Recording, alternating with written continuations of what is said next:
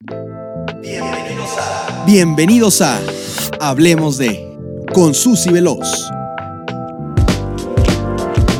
Tu espacio de confianza, información, desarrollo personal y sexualidad.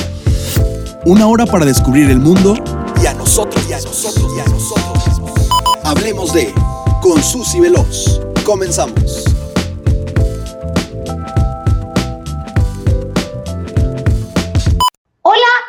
Bienvenidos todos. Hoy, un jueves 3 de diciembre, comenzamos un programa más de Hablemos de con Susy Veloz. Ya saben que al iniciar nos vamos con datos curiosos importantes sobre la vida, la sexualidad, etcétera, y por eso es que no podemos avanzar sin antes hablar de lo que ocurrió el primero de diciembre, que fue el Día Mundial del SIDA. Les voy a explicar, les voy a aplicar, les voy a platicar cómo ocurrió que se estableció este día. Resulta que en 1988 se determinó que este sería el primer día dedicado a la salud en todo el mundo, algún tema de salud. Específicamente fue eh, por el tema del SIDA. Si recuerdan, eh, en el programa de cáncer de mama hablamos que mucho del movimiento y de lo que ocurrió con el SIDA fue eh, parte de lo que se tomó en consideración para, por ejemplo, hacer el listón rosa en el caso del cáncer de mama. Bueno, inicialmente lo tuvimos en la prevención del VIH. Y bueno, fue un movimiento súper grande. Y bueno, como hemos aprendido, los días mundiales determinan una perspectiva de forma anual. Así como el día del retrete, que durante el 2020 determinaron que su, perspectiva va a ser la sustentabilidad. O sea, en general se celebra el día anual de algo, ¿no? Pero en particularmente en este año celebran como datos específicos y en ese, en ese tema de la, del día del retrete fue la sustentabilidad y en el año del tema del SIDA fue el de la solidaridad mundial, responsabilidad compartida. Esto como un llamado de conciencia bajo la premisa de que para acabar con las pandemias como el VIH o el COVID-19, coincidentes en el tiempo, es clave eliminar el estigma y la discriminación, poner a las personas en el centro de la pandemia, basar nuestras respuestas en los derechos humanos y adoptar enfoques con perspectivas de género. Así piden garantizar el esfuerzo y el refuerzo de los sistemas sanitarios, acceso a la salud, respeto a los derechos humanos, así como exigir el respeto inquebrantable y central a las mujeres, las niñas, la igualdad y de género. Entonces, a ver, haciendo una recapitulación, entonces sabemos, los días mundiales son para poner sobre la mesa una problemática específica y bueno, poner sobre la mesa todo lo que se tiene que hacer en pro de este tema. En este caso, VIH determina que, y es muy interesante porque VIH ya lo, lo, escuchamos y sentimos que está muy lejos, pero en realidad no, es, un, es en realidad una pandemia que actualmente seguimos viviendo y se, se encuentra con una que está muy fresquita, que es el COVID-19, de la cual todos pues estamos siendo parte de, históricamente nos tocó vivirla. Entonces, justamente ellos dicen, a ver, o sea, para poner alto y realmente atender a una pandemia de salud, pues es importante antes que nada los derechos humanos. Esto es muy complejo y en el futuro lo vamos a poder analizar, por ejemplo, en el tema de la muerte, que desafortunadamente muchas personas hoy viven con el COVID-19, por ejemplo, en donde los derechos humanos pues realmente están siendo violados o no hay otra opción. O, sea, es, es, muy interesante en un futuro y con otra perspectiva empezar a analizar todo lo que hoy de momento por resolver estamos viviendo. Sin embargo, la ONU a través del Día Mundial del SIDA pone sobre la mesa y dicen, aguas, cualquier pandemia, antes de resolverla por resolverla, lo importante es garantizar los derechos humanos y adoptar enfoques con perspectivas de género, esto particularmente pues por la problemática específica que tiene el VIH. Así que bueno, ya saben que ocurrió esto un primero de diciembre, todos los primeros de diciembre lo hacen, así que al siguiente, por favor, recuérdenlo, anótenlo en su agenda con el cumpleaños de su amigo. Así que, bueno, con todo respeto, conmemoremos este día y no olvidemos que el COVID, pues, no es la única pandemia que lidiamos, hay muchas. Y el secreto está en tener una vida sana, positiva y sobre todo asistir al médico ante cualquier eh, síntoma que podamos sentir de cualquier cosa. Específicamente, como ya lo sabemos, el VIH lo complejo es, eh, bueno, así como cualquier infección de transmisión sexual, pues todo el estigma que hay alrededor de.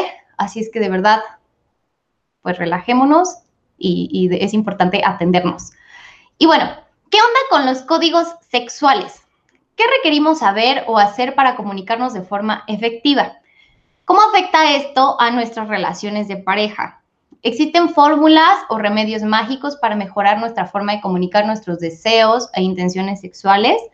Para hablar de esto nos acompaña Luis Eduardo Tomé. Él, él es licenciado en psicología, egresado de la Facultad de Ciencias de la Conducta de la Universidad Autónoma del Estado de México.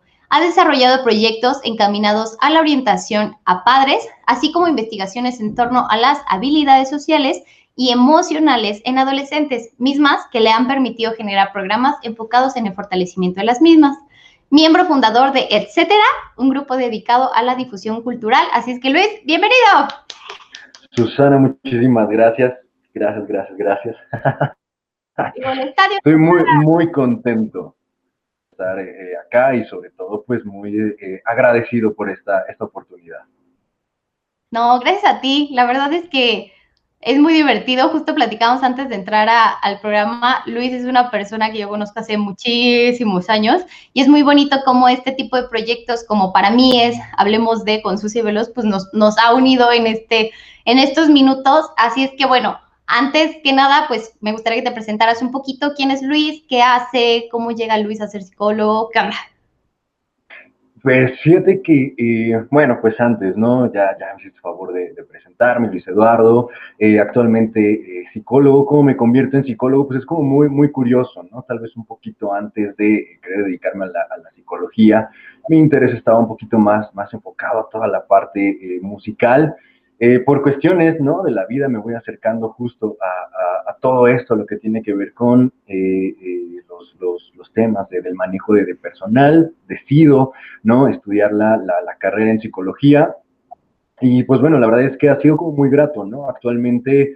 pues también me dedico a dar algunos talleres, conferencias, enfocados mucho a, cuestiones de, humano, ¿no? Entonces, pues he estado como muy, muy de cerca con, con toda esta parte de, la autoestima, de la comunicación, eh, y bueno, pues ya lo mencionabas tú un poquito en, mi presentación. Eh, también he trabajado muy de cerca con, adolescentes y, bueno, pues yo creo que eso te, te permite como el abrir muchísimo tu, tu, panorama en cuanto a todas las posibilidades que, que hay alrededor de ti y, te puedo decir que el día de hoy amo, amo mi carrera, la disfruto demasiado y, bueno, ¿no? Pues este tipo de, espacios son para mí pues justo una, una oportunidad para, para, hablar de estos temas tan, tan interesantes. Ok, pues bienvenido. Oye, disculpen si están viendo que estoy poniendo el dedo, pero está desenfocada mi cámara. Odio que se desenfoca. Así es que si ven que estoy poniendo el dedo, no le estoy diciendo una grosería a nadie. Y a ver, miren. Bueno, espero que funcione. Si no, en el podcast no lo notarán. Lamento. Es lo bueno. ok, bueno, pues bienvenido. Me dice nuestro productor, acércate, pues ya, o sea que la voy a besar, neta, ya no puedo acercarme más. Ay, bueno, ni modo. Este, Luis, ¿qué onda con los códigos sexuales? Cuando empezamos a platicar de este, del programa, de qué íbamos a hacer y cómo lo íbamos a plantear y cuál era nuestra idea y todo, fue muy interesante, ¿no? Porque empezamos a, a decir, como a plantear como pues distintas perspectivas, ¿no? O sea, podías, ¿de qué podemos hablar? Y llegamos al tema de los códigos sexuales. Entonces, platícanos qué, o sea, como específicamente qué es un código sexual. Pues, eh, fíjate que en, este sentido, bueno, lo primero que tendríamos que hacer es definir un código eh, a secas, ¿no? Y, tendríamos que entender que pues los, códigos son este, este conjunto, digamos, de, símbolos y de signos que en realidad utilizamos todo el tiempo y que nos ayuden pues justo a, a interactuar con las personas. ¿no? El lenguaje es un, es un código, eh, nuestros gestos faciales son un código, ¿no? De pronto estos eh, chistes locales que tenemos con los amigos, con las personas del trabajo, con la familia, terminan siendo un código también. Luego entonces, cuando nosotros le agregamos este, eh, este sustantivo, ¿no? De sexual, un código sexual, pues entonces ya ya, se refiere justamente a todas estas cosas que nos ayudan a comunicarnos justo a nivel sexual, que nos ayudan a expresar nuestra sexualidad. ¿Qué quiere decir esto? Bueno, pues eh, en nuestro vestir, ¿no? En las, en las cosas que nosotros utilizamos para vestir hay una carga sexual muy importante, ¿no? Es decir, y de ahí que, que entonces entenderemos por qué de pronto nos gustan más ciertas prendas, nos gustan más ciertos colores, eh, nos gusta tal vez utilizar una prenda un poquito más ajustada o tal vez un poquito más holgada.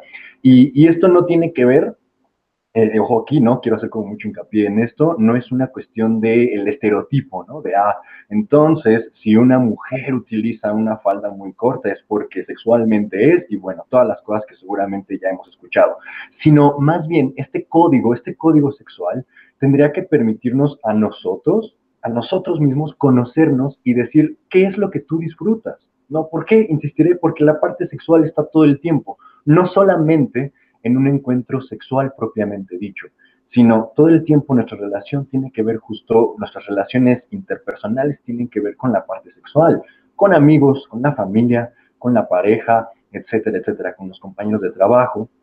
Y entonces, estos, estos códigos sexuales pues son justamente la, la oportunidad de cómo nos proyectamos, cómo nosotros estamos comunicando algo hacia afuera. Curiosamente, siempre que hablamos de códigos, pues justo hacemos mucho hincapié en esta, en esta facilidad que nos dan para comunicarnos con otra persona. Pero pocas veces, ¿no? Se llega a, hacer hincapié o a subrayar que también nos sirve para comunicarnos con nosotros mismos. Que estos códigos también nos sirven para esta autoexploración, para este autoconocimiento, ¿no? ¿Y qué me está diciendo a mí algo? ¿No? Es decir, este, este código que yo tengo conmigo, ¿no? De, de, por qué vestirme de una forma y no de otra.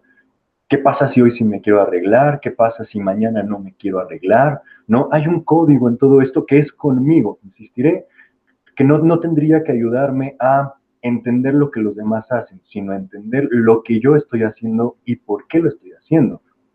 Supuesto, lo que dices, Ajá, Ay, perdón, adelante, adelante ahora que te interrumpa, pero me fascina porque en realidad eh, me encanta la perspectiva de empezar, más bien la invitación a cambiar la perspectiva porque tendemos mucho a justificar, ¿no? Que hacia afuera lo que las demás personas piensan, lo que las demás personas dicen, pero desde ahí nos damos cuenta de la forma en la que vivimos, que pocas veces nos detenemos a cuestionarnos sobre nosotros. Ante todo, ¿eh? hablo incluso, este, de dietas, de lo que te gusta comer, de lo que te gusta escuchar de música, de lo que en general.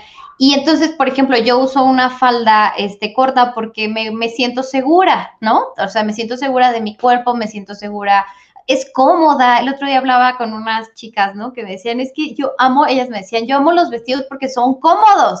O sea, no me apretan nada, estoy cómoda, estoy feliz. Y ellas decían en este momento, a mí me molesta mucho que, por ejemplo, yo salgo a la calle y entonces parecería que lo que estoy, el, el, código justamente o lo que estoy dando a entender es algo muy distinto al simple hecho de me gusta usar ropa cómoda y pues resulta que los vestidos son cómodos. ¿No? Entonces estoy a gusto usándolo. Lo mismo, ¿no? Hay las mujeres que se sienten cómodas sin depilarse. Yo estoy cómoda sin depilarme y me gusta tener mi vello así. Yo no estoy diciendo, o sea, por ejemplo, ay, soy, no tengo higiene o soy así, el concepto horrible, eh, lo voy a entrecomillar, ¿no? Una feminazi, o sea, simplemente soy una persona que no me gusta depilarme, a lo mejor se me irrita la piel, mm, no me gusta, me gusta el vello. Punto. O sea, al final es que está, que estoy viviendo yo que me lleva a eh, comportarme de cierta forma, a usar ciertas cosas, pero viene desde la, eh, introspección. Así es, y que incluso, eh, Susana, estos códigos no son permanentes, porque a lo mejor, y, y, ahorita que, lo, que te lo diga igual y te va a hacer clic, hay días que a lo mejor dices, ¿sabes qué? Hoy no me quiero depilar, ¿no? Y a lo mejor este mes no me quiero depilar, pero el próximo mes resulta que ahora sí ya me quiero depilar, ¿no?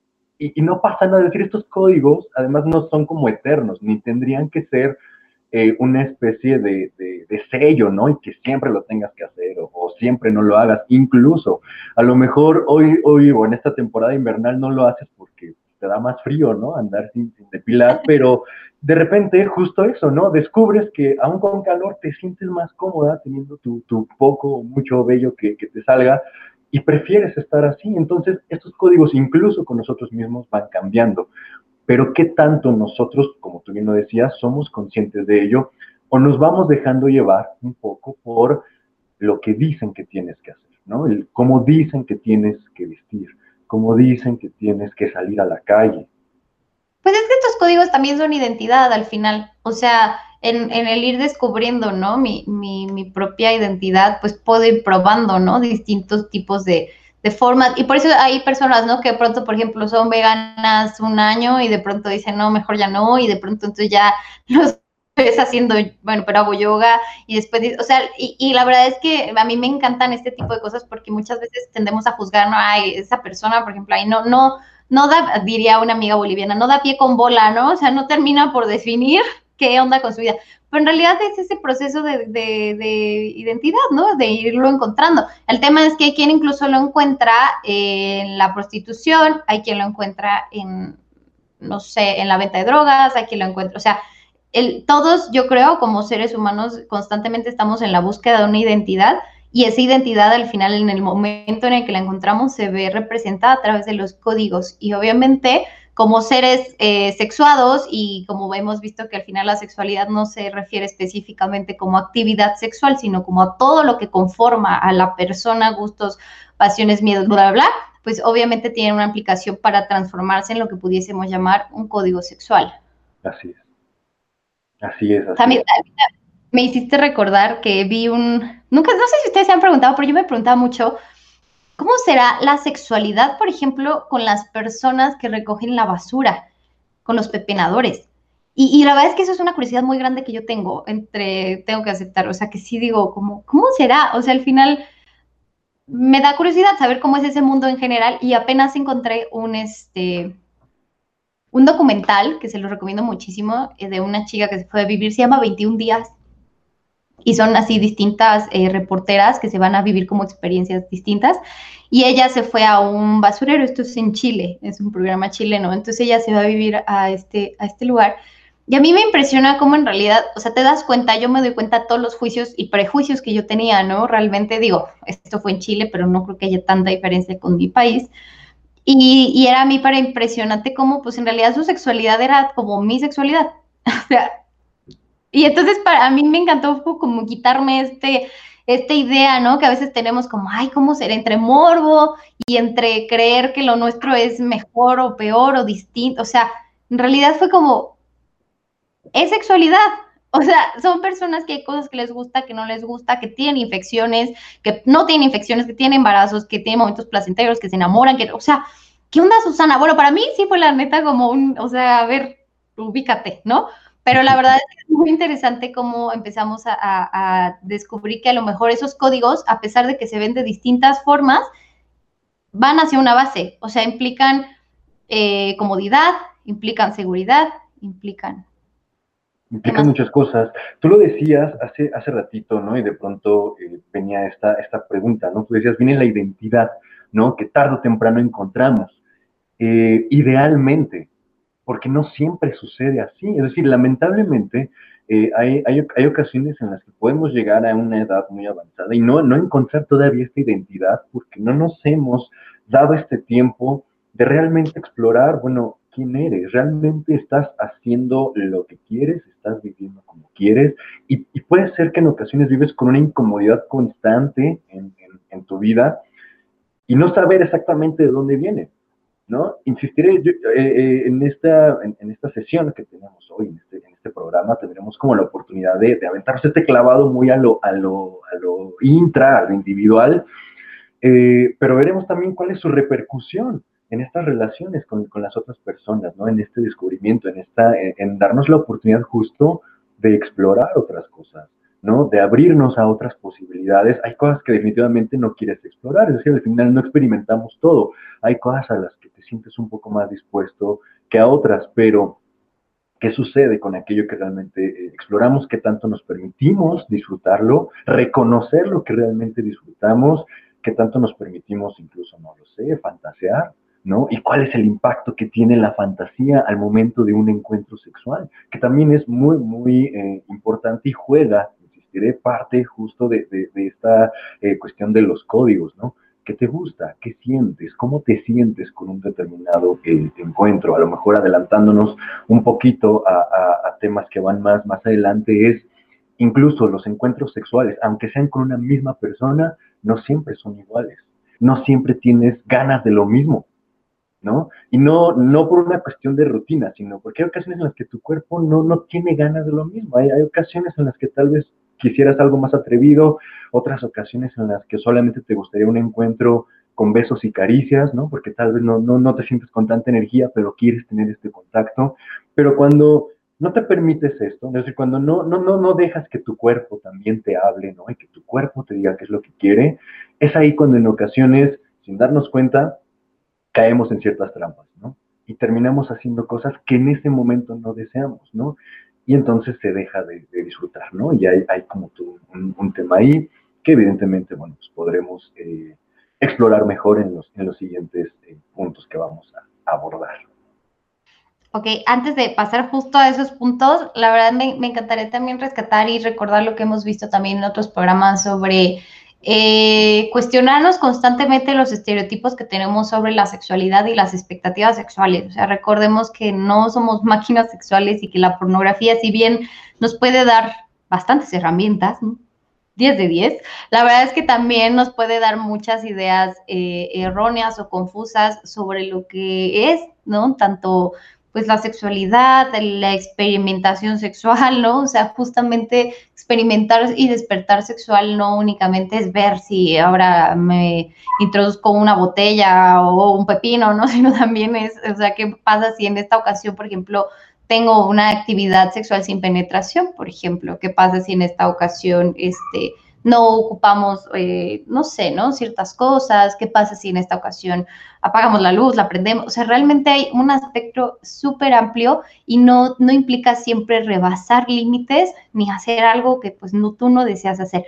Y esto lo vamos a unir justo con el siguiente concepto que vamos a hablar de autoestima, pero específicamente vamos a hablar de tres conceptos que a mí me encantan, el autoestima, dos, no, tres, a ver, espérenme, es el autoestima es el, así, es el autoestima, la autoaceptación sexual y la asertividad sexual. Entonces me gustaría empezar hablando con el tema, justo creo que queda perfecto, el de la asertividad sexual.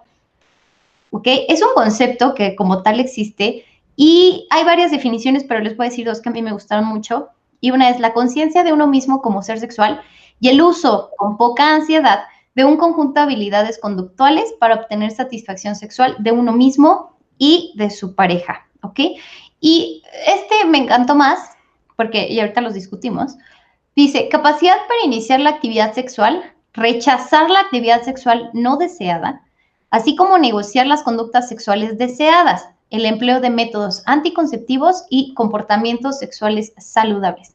A mí me encantó porque al final la asertividad sexual pues implica autoconocimiento y obviamente te permitirá comunicar de forma adecuada, asertiva, vaya la redundancia, eh, tus límites, tus alcances y esto implicará pues tener una sexualidad muchísimo más eh, segura, sana.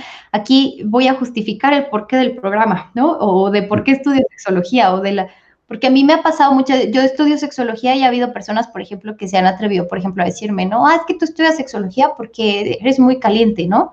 O porque te gusta este, tener mucha actividad. Es como, mm, no. El, el estudiar y el conocer sobre sexualidad, lo único que te da en la vida son herramientas.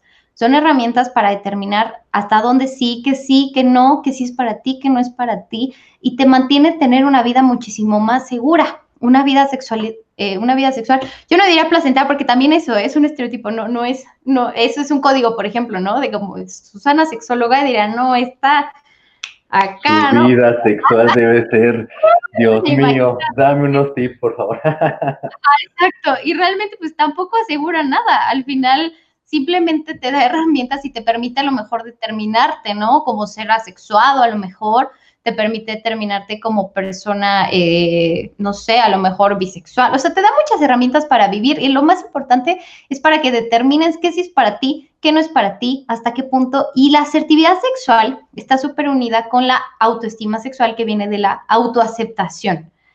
¿Ok? Entonces, a ver, es todo así, un compendio, pero el justo determinarte y conocerte y saber, ¿no? Hasta dónde, qué sí, qué no, qué te gusta, qué no te gusta, te permitirá incrementar tu autoestima sexual y de esa forma, pues de forma adecuada, comunicarlo. Bueno, eso yo lo digo desde el aspecto sexual, pero que el psicólogo nos comparta. Fíjate que es que todo está conectado, eh, eh, Susana, y otra vez eh, hablamos del estereotipo que tú decías, ¿no? ¿Por qué, ¿Por qué estudiar esa maestría y no otra? evidentemente hay un interés en ti, pero que no tendríamos que, decir que necesariamente tiene que ver con, tu deseo sexual, ¿no? Que está completamente correlacionado. Eh, son muchas cosas, son muchísimas las posibilidades por las cuales una persona elige eh, eh, estudiar tal o cual cosa, ¿no? Lo dijiste muy, muy bien, no por tener de pronto esta especialidad automáticamente te salvas, ¿no? De, de, todas las problemáticas relacionadas justo con la sexualidad, así como un psicólogo no se salva de tener problemas emocionales, ni un doctor se salva de enfermarse y, y podríamos enlistar mil cosas. Estos temas que tú decías, estos, estos conceptos, que son autoestima sexual, asertividad sexual, este, autoaceptación sexual, pues están, están relacionados, ¿no? De alguna manera están, están eh, enmarañados, ni siquiera los podemos como eh, despegar. Y a lo mejor más, más bien lo que podemos hacer es ir, ir empezando poquito a poco, ¿no? Hemos todas y todos en algún momento escuchado esta parte de autoestima, ¿no? ¿Qué onda con la autoestima? Ah, pues es este amor que tienes por ti mismo. Suena muy bonito, ¿no? Y es como una cuestión muy, muy breve, pero en realidad, para que nosotros podamos llegar a, este proceso de autoestima es porque ya pasamos por muchas cosas previas. El autoconocimiento y la autoexploración es una de ellas. Insistiré, cuando le agregamos la cuestión sexual es exactamente lo mismo. ¿Qué tanto nos conocemos? Tú pusiste un ejemplo bien, bien interesante, ¿no? Y es, ¿qué pasa si en mi encuentro sexual de esta noche lo quiero hacer con las luces prendidas, ¿no? a lo mejor siempre lo hago oscuras, hoy lo quiero hacer con una luz prendida, igual y no todas, ¿no? O lo quiero hacer con velas, o lo quiero hacer con música, o lo quiero hacer con, con un chocolatito, o algo por el estilo, ¿no? No lo sé, es decir, quiero, quiero añadirle algo, quiero ver cómo se siente, me gustaría pensar si realmente es, es algo distinto o es lo mismo, no lo sé, ¿no? Y entonces viene justo esta autoexploración. Eh, ¿Qué tanto nos, nos permitimos todo, todo esto?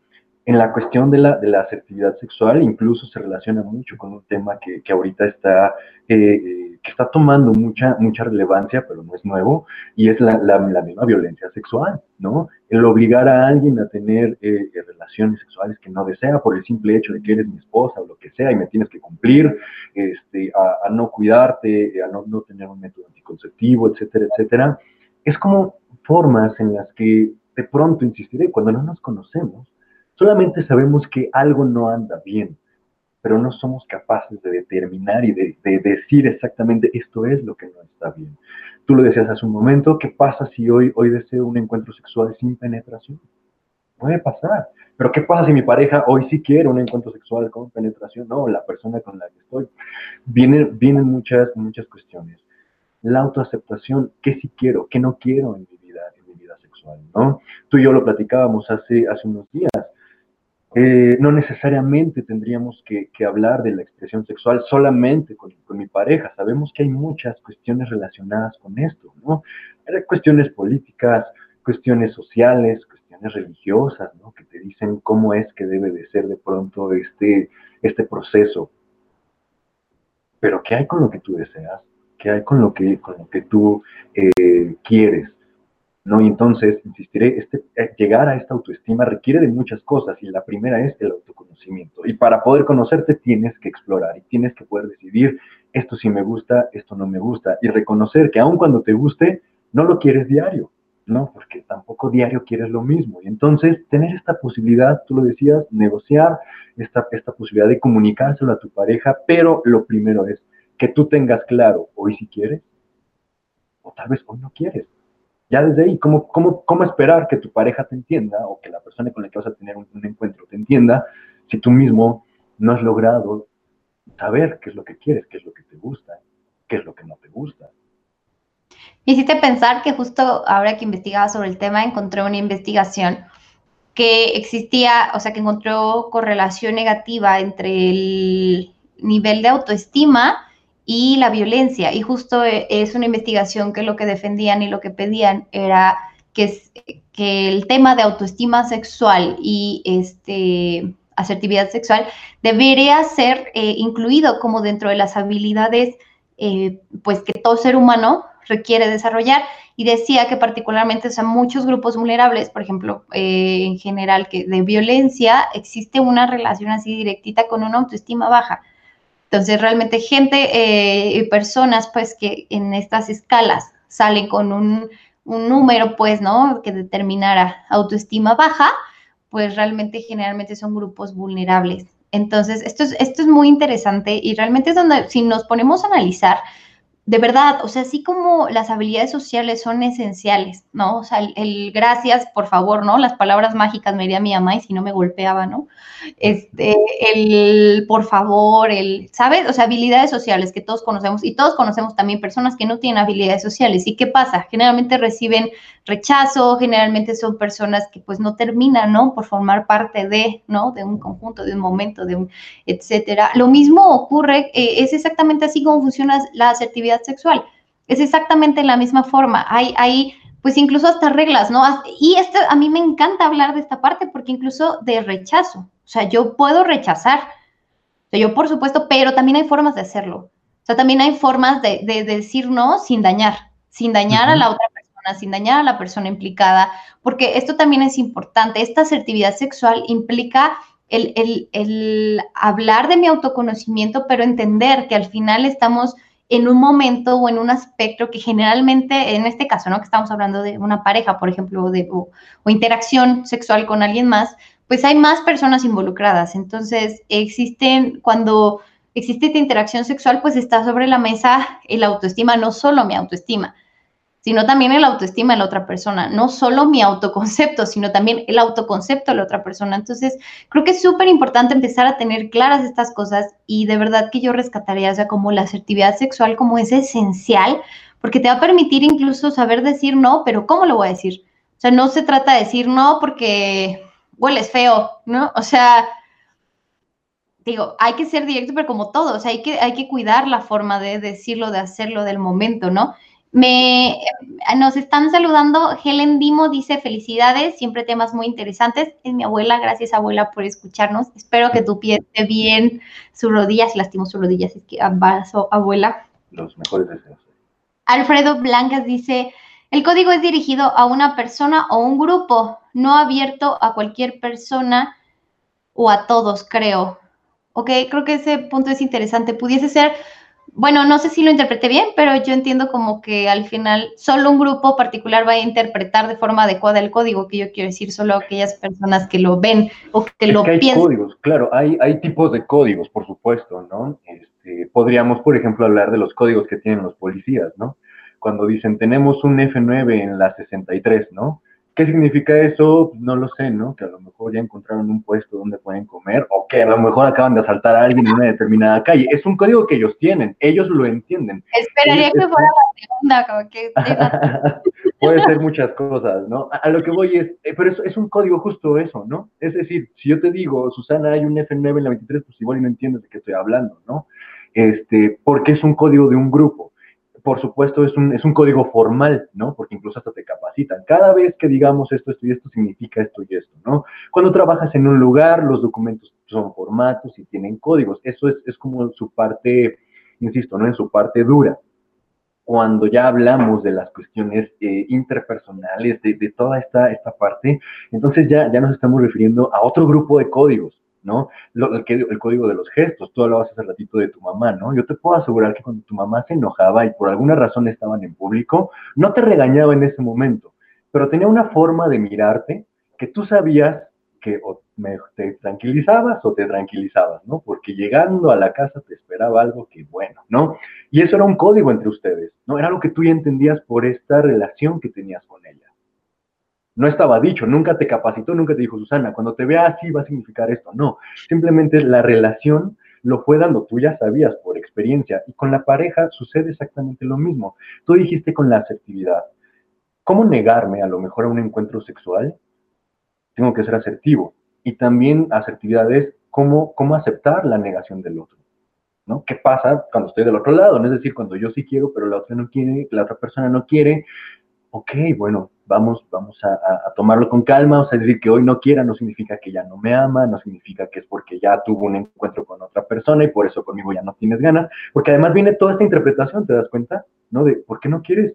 Si tú siempre quieres, ¿no? Ah, de seguro ya te atrae a alguien, ¿verdad? No, pues mejor dime, ¿no? Y entonces viene el enojo, vienen cosas que, que de pronto simplemente impiden eh, esta, esta comunicación, ¿no? En la medida en la que seas asertivo lo puedes explicar mejor.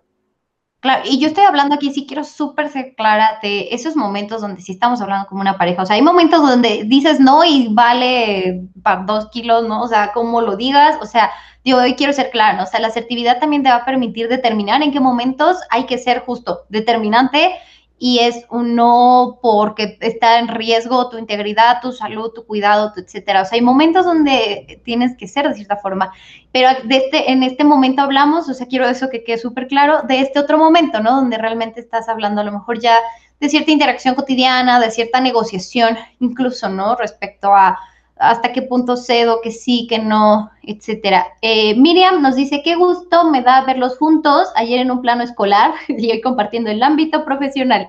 Esa es mi madre. Ay, amo que mi familia nos ve.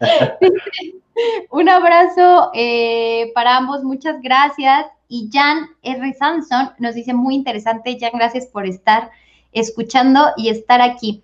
Bueno, les voy a platicar que justo para el tema de la autoestima sexual existe una escala que es muy interesante y les voy a compartir un poquito sobre eh, cómo funciona. Resulta que es básicamente un cuestionario súper, eh, no es tan largo. También me gustaría ser clara en que estos conceptos, al final como autoestima, autoaceptación, asertividad, son subjetivos. O sea, es complejo de pronto ponerles un número, poner, porque estamos también muy acostumbrados, ¿no? La calificación significa auto, no, no. O sea, Solo seamos claros que este número o este eh, resultado nos va a permitir tener como una idea en el espectro hacia dónde estamos, más hacia dónde, pero como tal no te determina, no define. O sea, al final es un tema subjetivo y es muy complejo, ¿no? Y obviamente siendo subjetivo no lo puedes decir así de forma eh, como fría, ¿no? Pero bueno, es una escala que te califica, bueno, tú determinas del 1 al 5, donde 1 significa total desacuerdo y 5 corresponde total acuerdo. Entonces, incluye, son afirmaciones y tú determinas si estás de acuerdo o no. Por ejemplo, soy una buena pareja sexual, considero que mis habilidades sexuales son muy buenas, considero una pareja sexual muy buena, me percibo como una mala pareja sexual, tengo confianza en mí mismo como pareja sexual, me siento cómodo con mi sexualidad, etcétera, etcétera, etcétera. Entonces, se van eh, como desglosando, ¿no? Como las afirmaciones en las cuales obviamente a mayor eh, calificación tengas, pues implicará eh, una mayor autoestima sexual y entre menor calificación sea, bueno, implicaría que habría como cosas que reforzar. Esto es interesante porque este es un eh, instrumento que se creó en 1979, sin embargo, en 2016, expertos españoles y colombianos decidieron incluir dos nuevos términos que también me pareció esencial, que fue la depresión sexual y la preocupación sexual. Y esa no estaba antes. Y como tal, depresión sexual se refiere a la tendencia crónica a sentirse triste y desanimado por aspectos sexuales de la vida. Y en este caso, ellos la preocupación sexual la determinaban como tendencia continua a ser absorbido y estar obsesionado por el sexo, lo que impide pensar en otros asuntos. Entonces, eh, a mí me pareció muy interesante cómo en realidad este, incluyeron estos dos términos y una vez más, si se dan cuenta, eh, somos un todo. O sea, sí, estoy estresado o estresada y todo, todo tiene como esta implicación. Retomando el tema de los códigos, ahorita que hablábamos de la forma en la que te, te relacionas, fíjate que guardé para este programa en Instagram, el otro día vi una chica, ¿no? Que subió un video así, me encantó así. Formas de ligar en el antro, ¿no? Y ella misma decía, sé que nadie está saliendo ahorita, pero se las voy a decir, ¿no? Y ella decía como un compendio, ¿no? Así justo de códigos y decía, lo miras a los ojos, sonríes y te muerdes el labio, ¿no? Ay, aparte la más torpe, ¿no? así te muerdes el labio y me sangro, ¿no? Pero así, ¿no? Eh, Muy sensual. pero sí está sangrado. Decía, este, de pronto, eh, o sea, como cosas que a mí me parecerían como bobas, pero en realidad funcionan y en realidad son formas en las que nos comunicamos. Ahorita me recuerdo, ay, perdón Luis, que yo hablo mucho, pero me, me recordé de, no sé si ustedes han visto Orgullo y Prejuicio, pero esta película es una película muy bonita que les recomiendo y hay una parte en la que eh, estábamos hablando de otra época eh, histórica y resulta que al pueblo donde está esta familia de Orgullo y Prejuicio llegan los militares y entonces, obviamente, las chicas son unas hermanas y quieren ir a, conquistar a los militares. Y obviamente se supone que si te casas con un militar, bueno, tienes estatus, o si llamas la atención de un militar, bueno, significa algo importante, ¿no? Entonces, el secreto, la hermana mayor le da el secreto a la hermana menor y le da un pañuelo y le dice, lo que tenemos que hacer es que justo cuando ellos pasen, antes de que ellos pasen, tienes que lanzar el pañuelo y el pañuelo va a caer a los pies del militar y el militar, bueno, por educación tendrá que recogerlo y te lo entregará. Y entonces de esa forma tú eh, llamarás su atención y le harás saber, ¿no? Que eres este, que finalmente estás interesada, ¿no? Yo la verdad es que lo pensaba y decía, es casi igual que lo miras dos segundos, te mueres el labio y le sonríes. O sea, a mí sigue siendo formas de expresión para comunicar tu interés hacia eh, la interacción con otra persona. Fíjate que, bueno, es que dijiste como muchas cosas ahorita muy, muy interesantes eh, y quizá espero que no se me olvide ninguna porque estaba pensando muchas, muchas cosas al, tiempo que te escuchaba. Em, la primera de ellas tiene que ver con la cuestión de la escala, ¿no? Al menos ahorita estas cosas que, que tú leías van mucho enfocadas al autoconcepto y que recordemos, ¿no? Que en términos de autoestima el autoconcepto no es global porque es tan, tan, tan subjetivo y justamente tan peligroso como si yo ahorita te pregunto, Susana, ¿tú eres una buena o una mala persona, ¿no? Eh, y entonces es como, bueno, una buena o una mala persona, ¿en qué sentido? Es que Susana no es nada más Susana la, locutora o la conductora de este programa. Susana también es hija, Susana es hermana, Susana es este, nieta, Susana tiene tantos roles, Susana, que en algunos estará más cómoda que en otros. Y en el aspecto sexual sucede exactamente lo mismo. Vamos a ser honestos, ¿no? Eh, el, cómo, el cómo estés con tu pareja, el cómo sea incluso tu pareja, también puede determinar el cómo creas que eres tú como pareja, ¿no? Si tu pareja de pronto es más fría, ¿no? O si tuviste un encuentro como muy desagradable, muy desafortunado, puede afectar en esta, en esta percepción que tienes de ti mismo, pensando que, que el error está en ti. En cambio, si tienes una pareja con la que la comunicación fluye, con la que la química sexual es muy buena, pues automáticamente tu autoconcepto se va para arriba, ¿no? Es decir, viene una cuestión en la que hay mucha seguridad porque sientes entonces que está, está todo muy bien, ¿no? Y que cumples, eh, eh, no lo sé, ¿no? Los deseos, etcétera, etcétera, etcétera. Entonces, eh, jugar con esta cuestión es bastante, bastante riesgosa, ¿no? Si mal no recuerdo, ahí decía, ¿no? Que el estudio se había hecho con personas sexualmente activas.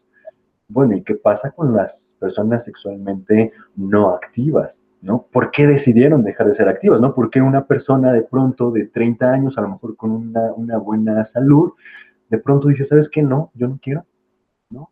Eh, y entonces eh, de dónde viene todo esto. Es decir, hay como toda una correlación, tú lo dijiste muy importante, estas escalas no, no, no son como una verdad absoluta, sobre todo hay que tomarlas con, con mucha, eh, con mucho cuidado, habría que darles toda una interpretación, una interpretación a partir de un proceso con el psicólogo, ¿no? Es decir, hay como todo un, un, este, proceso realmente para entender qué significa esta escala, pero a grandes rasgos más o menos te da una idea, ¿no? De, en qué áreas tal vez tienes que poner un poquito de atención. Eso, eso en primer punto, ¿no? El autoconcepto es una cosa, eh, ya la autoestima es algo todavía más, más, más amplio que eso, ¿no? Puedes tener un concepto de ti, pero ahora, aceptas esa, esa parte, te sientes cómodo con eso, te sientes incómodo, te gustaría trabajarlo, no te interesa trabajarlo, pues sí, soy malo, ¿no? Soy malo sexualmente, pero mira, la ni me va ni me viene, ¿no?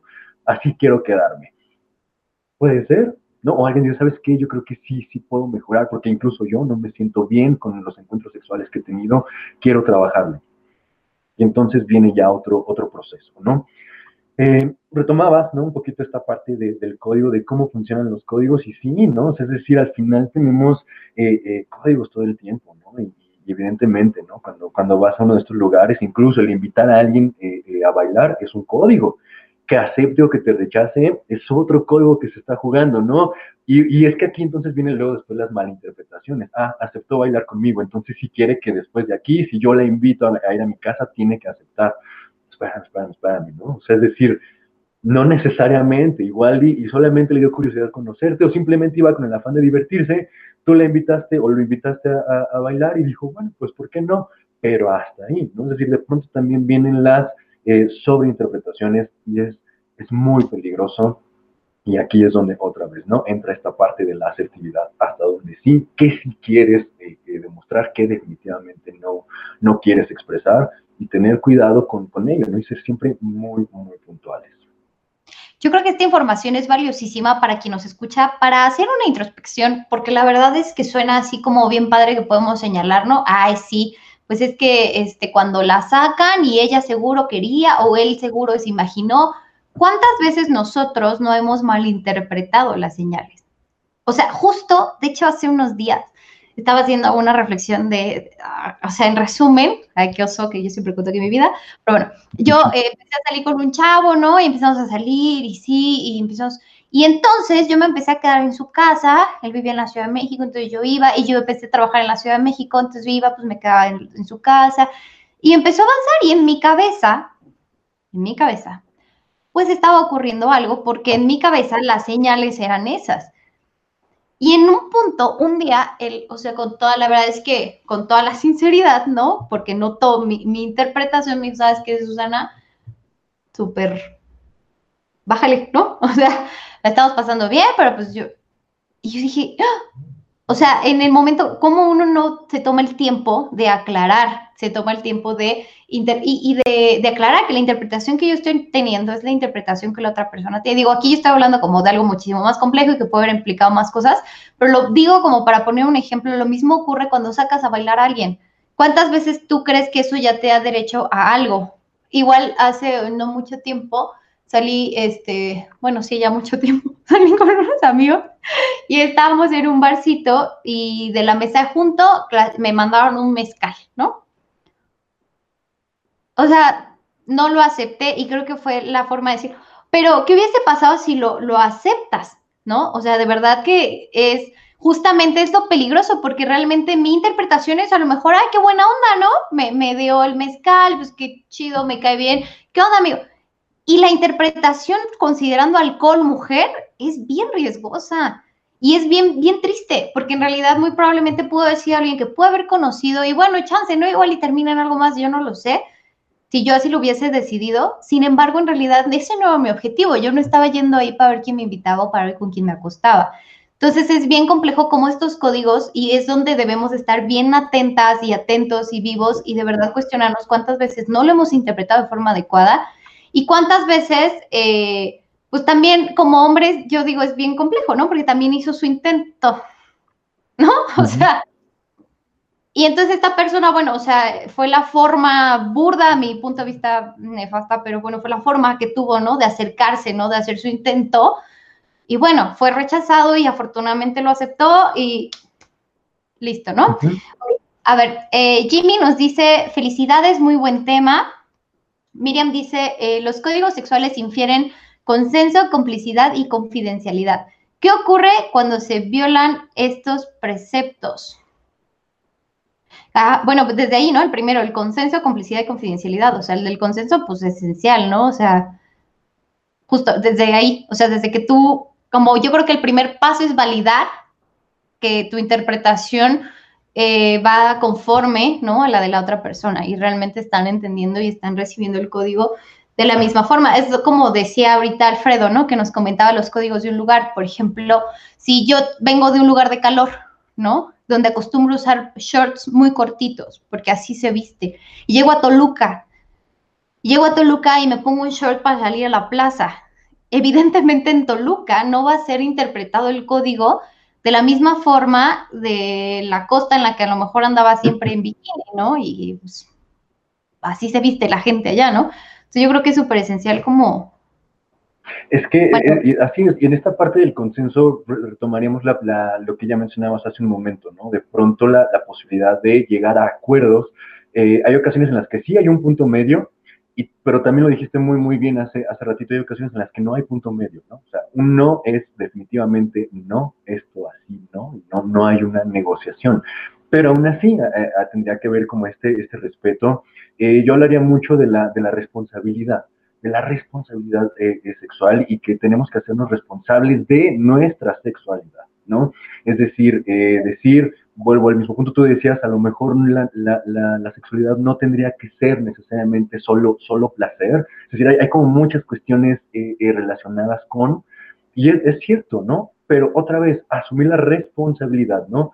Si hoy realmente lo quieres hacer solo por placer, bueno, ¿qué crees? El placer va a depender de ti, no del otro. ¿no? Es decir, no, no de, de, otras cuestiones. Tú decides con quién, tú decides bajo qué eh, eh, condiciones, bajo muchas, muchas cosas, pero, pero otra vez, ¿no? Con esta responsabilidad, asumir eh, eh, esta, esta parte que, a ti te toca y, es, creo yo, muy, muy importante. Sí tiene que haber una, una, cuestión de confidencialidad, hablando, ¿no? Como tú bien lo decías, a lo mejor ya de una, una, pareja, bueno, no, con la pareja con la que tú tengas, tendría que haber esta confidencialidad, ¿no? Este simple hecho de, ¿sabes qué? Es, es un encuentro íntimo, ¿no? En el cual, pues aquí se queda, ¿no? Y así sea el único encuentro que tengamos en nuestra vida, tú y yo, pues aquí se tiene que quedar y no tendría por qué divulgarse bajo ninguna situación, bajo ninguna circunstancia, pero es la parte que de repente nos cuesta es, la parte que todavía no se ha trabajado lo, suficiente.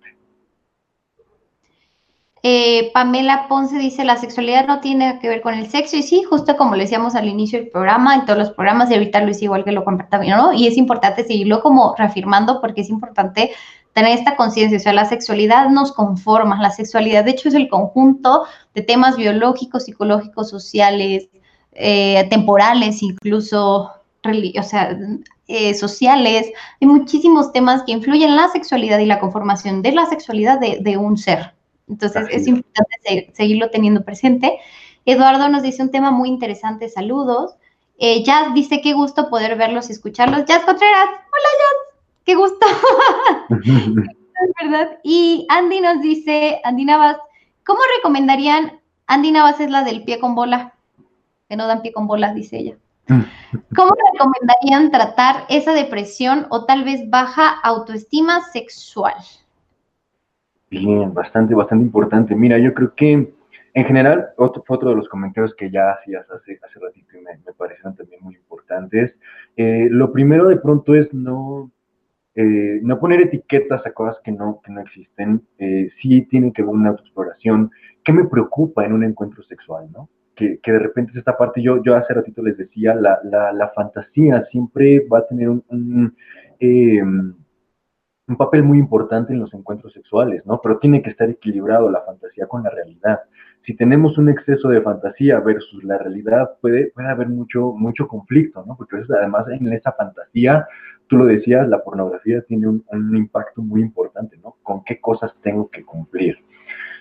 Eh, retomando esta, esta pregunta, iría yo muy, muy enfocado a si realmente tú consideras que algo que ya no te hace sentir bien con tu sexualidad, porque es la, la, alerta número uno, es decir, no me siento bien con lo que hago, no me siento bien con incluso, ¿no? Lo que siento antes de un encuentro, durante un encuentro, después de un encuentro, y no me refiero solamente a lo físico, ¿no? Sino hasta cómo me siento emocionalmente después de un encuentro sexual, ¿no? La verdad es que me siento muy mal, siento que no estuvo bien, que no debía haberlo hecho, me siento culpable, etcétera, etcétera, ¿no? Si estas cosas, si todas estas este serie de sensaciones son, son desagradables, insisto, antes, durante o después, definitivamente creo yo que es, es momento de buscar ayuda, ¿no? Si tú me dices, es que eh, la, la, la, respuesta es, pues ponte a leer un libro, ¿no? O, o algo por el estilo, pues definitivamente no. Sí, sí creo que aquí en este sentido la orientación psicológica, el apoyo psicoterapéutico es muy importante porque además recordemos que en la sexualidad rebotan muchas cosas de nuestra vida cotidiana, ¿no? Es decir, bien lo, decía Pamela, la, sexualidad no es solo sexo, es decir, o no, no solamente es un encuentro coital, hay muchas cosas. Yo les decía otra vez hablando del código, ¿qué pasa cuando un hombre específicamente no logra tener una erección en un encuentro sexual. ¿Cuáles son todos los motivos por los cuales un hombre, una de dos, o no logra tener una erección o pierde la erección durante el encuentro sexual? Porque puede pasar, ¿no? Hay muchos, muchos detonantes, muchas cosas que podrían detonar justamente que un hombre perdiera la, erección o incluso que una mujer de pronto en el encuentro simplemente no, no, no está dispuesta, no hay lubricación y no se da, ¿no? Y, y, tú le preguntas, oye, es que no quieres, no, es que sí quería, pero algo, algo por aquí está pasando, ¿no? Que quizá no tiene una relación directa con el encuentro. Sabes que tuve un día muy pesado, he estado muy estresado, he tenido muchos problemas, estoy cargando quizás con problemas desde mi infancia que vienen a rebotar aquí. ¿Por qué? Porque la sexualidad es una parte, queramos o no, muy, muy del instinto. Es algo completamente del instinto. Y entonces, ¿quiénes somos? Va a rebotar justamente en ese instinto. ¿Por qué? Porque no, en la sexualidad no nos desnudamos solamente en el sentido físico de quitarnos la ropa, sino nos, nos desnudamos literal en el sentido de mostrarnos quiénes somos, mostrarnos eh, qué deseamos. Cuando estamos sobrepensando demasiado, vienen todos estos límites y vienen todas estas cosas en las que la sexualidad deja de, ser un acto libre, deja de, de, ser un acto realmente placentero y termina convirtiéndose solamente en un patrón, ¿no? En un tengo que cumplir con y automáticamente, ¿no? Pareciera el cuerpo justamente, ¿no? Te está mandando un código, oye, espérate, de esto no va, de esto no va. Puedes obligarlo tomándote una pastilla, ¿no? Y ocasionándote tener una erección, pero tu cuerpo algo te está diciendo, ¿no? Ya sea que desde la salud tal vez no estés bien o emocionalmente algo en ti que no se está, no se está acoplando, que tu cuerpo no quiere y tu cuerpo te lo está diciendo, pero tú le estás poniendo atención o tú mismo lo estás eh, obligando, ¿no? Entonces, otra vez, aquí viene la responsabilidad. A ver, espérame, ¿no? O sea, en teoría yo no, no tendría por qué tener un problema de erección ahorita. ¿Qué está sucediendo? Ya me pasó hoy, a lo mejor hoy fue cuestión de eso, ¿no? Estaba muy cansado. Pero ¿qué pasa si es hoy? Si es mañana, si llevo un mes y me sigue pasando y sigue pasando, ¿sabes qué? Es hora de visitar un médico, ¿no? Y si además de eso que te está preocupando en todo el día, oye, es que hasta hablas de eso con los amigos, ¿no? Ni quieres hablar, estás callado porque estás pensando, ¿qué me pasó? ¿Qué me pasó? ¿Qué me pasó? Es hora tal vez de, buscar una ayuda eh, adicional y reconocer, ¿sabes qué? Si es algo fisiológico o no, no es algo fisiológico, es más bien algo eh, eh, que tiene que ver con, con, la cuestión emocional, con la cuestión psicológica y evidentemente los tratamientos son completamente distintos buscar ayuda, en pocas palabras. No, además, a mí me gustaría, o sea, estas preguntas a mí me encantan porque sigo entiendo perfectamente, obviamente es el tema y todo, sin embargo, yo o sea, si te da malestar estomacal, ¿no? Por supuesto, pues vas al médico enseguida, ¿no? Y buscas, ¿no? Algún especialista, si tienes ya algún tema, por ejemplo, de vista, ¿no? Pues vas al oculista, o sea, eh, generalmente hay muchos temas que, que tratas de forma muy cotidiana, ¿no? Incluso este, pues va, conforme vas avanzando, ¿no? Vas perdiendo cierto tabú y vas diciendo, no, pues híjole, ¿no? me va a salir la perrilla, ¿no? O sea, vas avanzando en este tipo de temas y los vas resolviendo. Sin embargo, siempre existe este sesgo en la sexualidad de pero en realidad si lo consideramos, es, una actividad, o sea, así como decir, oye, estuve estreñida y pues estamos hablando de que básicamente no pude evacuar de forma adecuada, lo mismo, ¿sabes? O sea, es, parte de igual de mi fisiología el poder decir, ¿sabes qué?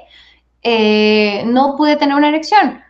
O sea, es que el día de hoy, o sea, estuve, no tuve la lubricación, o voy, me dolió. Es, es realmente cuando empezamos a quitarle este sesgo de, de, complicado, de, que no podemos hablarlo. Empezamos a entender que realmente es una actividad natural de nuestro cuerpo y requiere la misma atención, o sea, requiere la atención cotidiana, la atención segura y de verdad esta conciencia de que si nos acercamos a las personas adecuadas, la sexualidad es un tema de todos, es un tema que, podemos hablar con apertura, que habrá aguas, ¿no? Yo entiendo que no todos podemos hablarlo con apertura con todos, ¿no? A lo mejor no todos pueden llegar con su abuela, ¿no? A decirles, oye, no, ¿qué crees? Abuela no tuve una erección, ¿no? O sea, entiendo que al final no siempre funciona así, pero es importante empezar a buscar los círculos o las personas con quienes sí, porque hablar estos temas es parte de nuestra vida. O sea, si tú no tienes una erección y entonces eso empieza a afectar tu crecimiento y entonces llegas al trabajo y te hacen una entrevista de trabajo y te quieren eh, subir de, posición y tú tienes esta duda y quieras o no, o sea, yo puedo asegurar que esta falta de erección empieza a crear un miedo y puede dañar tu autoestima y entonces esa autoestima puede estar débil cuando llegas a la entrevista y entonces falla. Es tan importante como eso. o sea, esa, claro. Así es, y que va de ida y vuelta, es decir, puede ser, el origen puede estar en el encuentro sexual y de ahí pegar en todo lo demás o viceversa de un problema laboral puede terminar pegando en mi rendimiento sexual, ¿no? Es decir, eh, puede, puede ir en, estas, en estas dos direcciones y en ambos casos es, es vital prestar la atención. Si bien tú, tú lo dices, no es algo que voy a publicar en Facebook, ¿no? De amigos que creen, hoy no pude, ¿no? Porque además a nadie, no a todos les interesa, ¿no? Es decir, no, no, no vamos a caer en este extremo, pero lo primero sería como tomarlo con calma, ¿no? Decir, bueno, a ver, es algo que le pasa a mucha gente, este, no, no sobresaturarnos de información, porque en ocasiones de repente la, información que encontramos en Internet es como muy catastrófica y te da más miedo acudir al médico.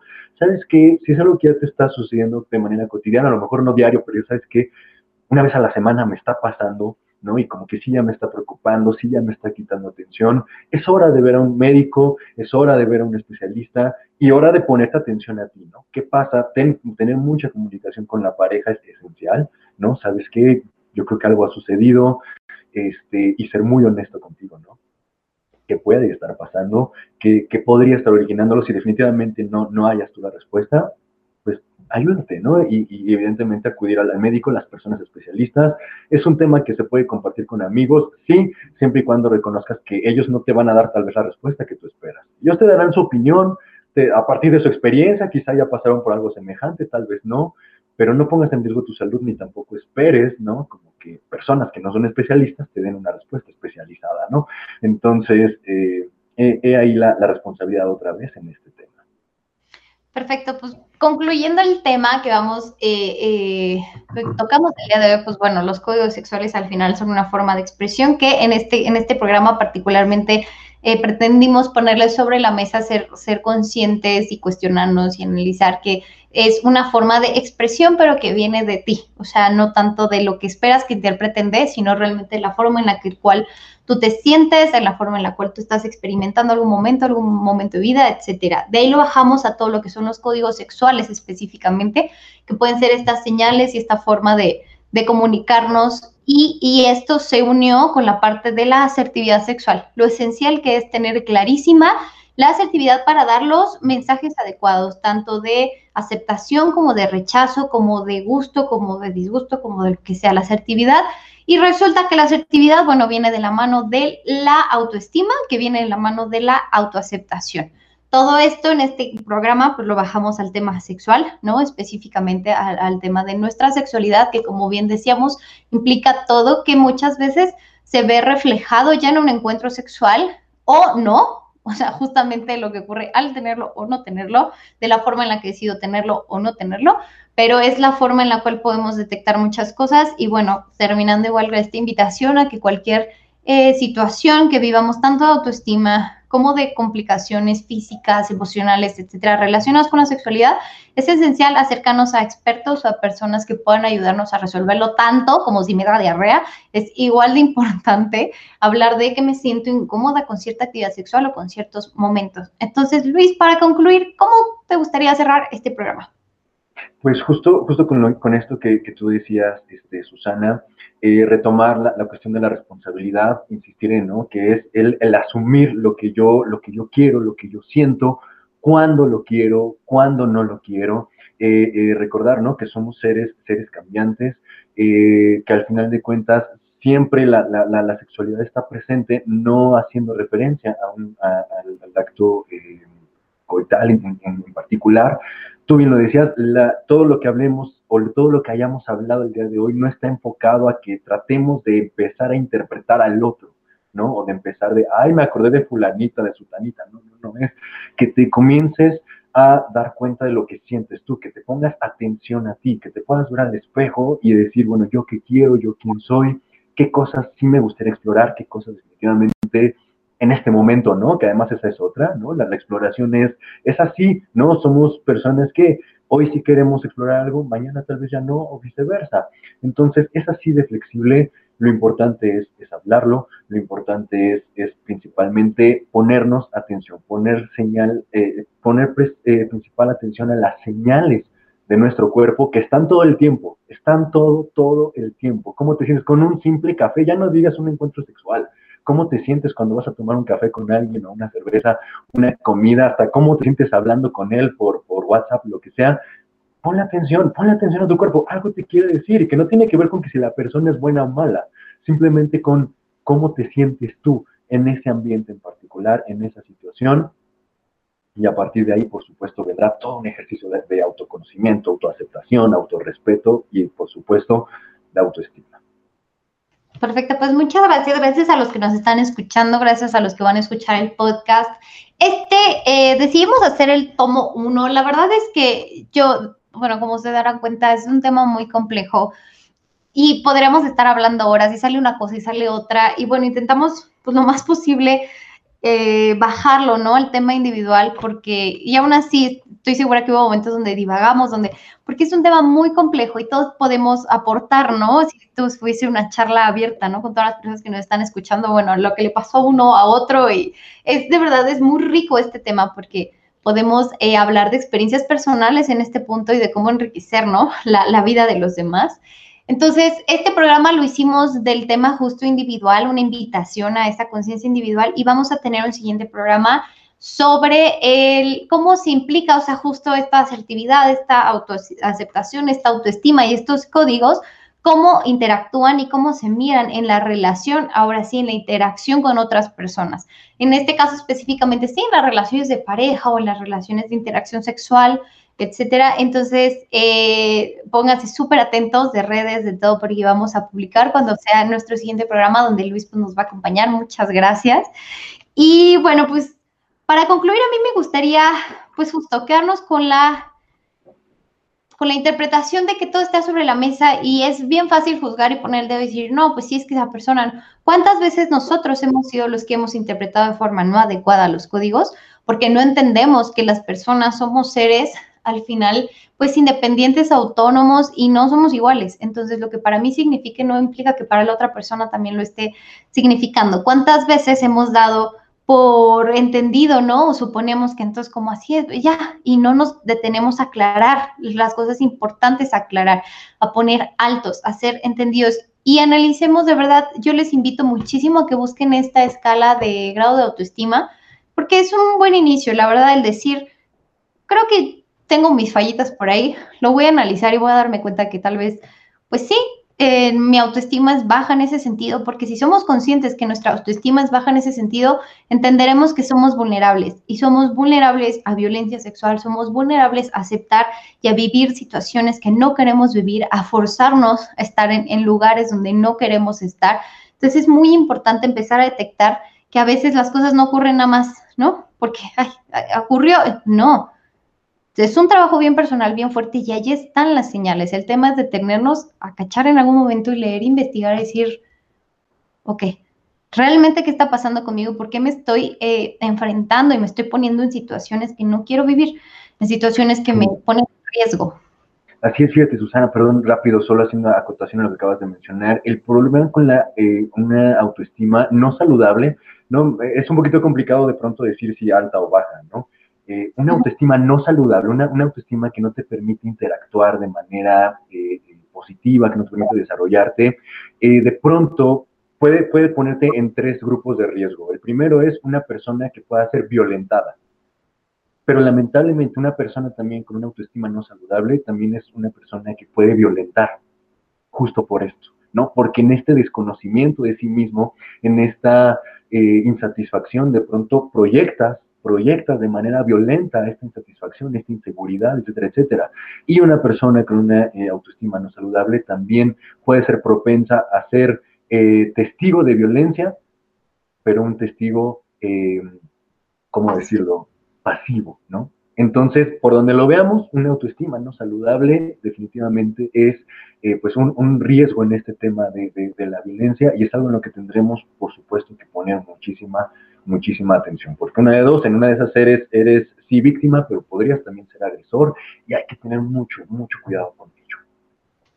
Pues perfecto, así acabamos este programa. La verdad es que en este momento dejé para el final mis agradecimientos a Moye Montero, coordinadora del Centro de Medios, y a John Murúa, productor, por creer en mí y en lo importante que es crear un espacio para la comunidad universitaria y el mundo en donde se pueda hablar con confianza y con cercanía de los temas relacionados con sexualidad y desarrollo personal. Eli Ramírez nos dice, la diversidad predomina en todo aspecto y sí, así es.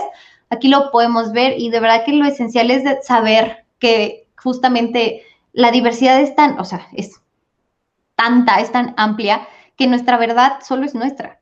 O sea, al final, la verdad y mi vida y solo es mía. Y, y es importante saber que convivimos en un mundo donde cada cada persona tiene su verdad, su intención, su idea, su forma de entender, su forma de... Lo que lo hace complejo, lo que lo hace interesante y lo que nos obliga a, justo como decía Luis, ser responsables. De que lo único que sí puedo controlar y lo único que sí tengo en mis manos es mi autopercepción, mi autoconcepto, mi autoestima, mi todo mismo desde el mismo prefijo, ¿no? Inicial, lo lo determina. Eli dice, y es algo que no se comprende en su totalidad, por ello no dejamos de señalar al otro. Exacto. Entonces, gracias por estar aquí. Los dejo reflexionando, reflexionen mucho. De verdad que de esto se trata este programa, de dejarles una idea en la mente. Sepan que existen estos, estos conceptos como tal determinados como autoestima sexual, asertividad sexual y presten la atención. Somos seres sexuados, somos seres que merecemos vivir de forma plena, como lo decidamos hacer, y es importante estar atentos para alejarnos de ser eh, vulnerables o vulnerar. Así es que gracias a todos, nos vemos en el siguiente programa, Hablemos de con sus velos.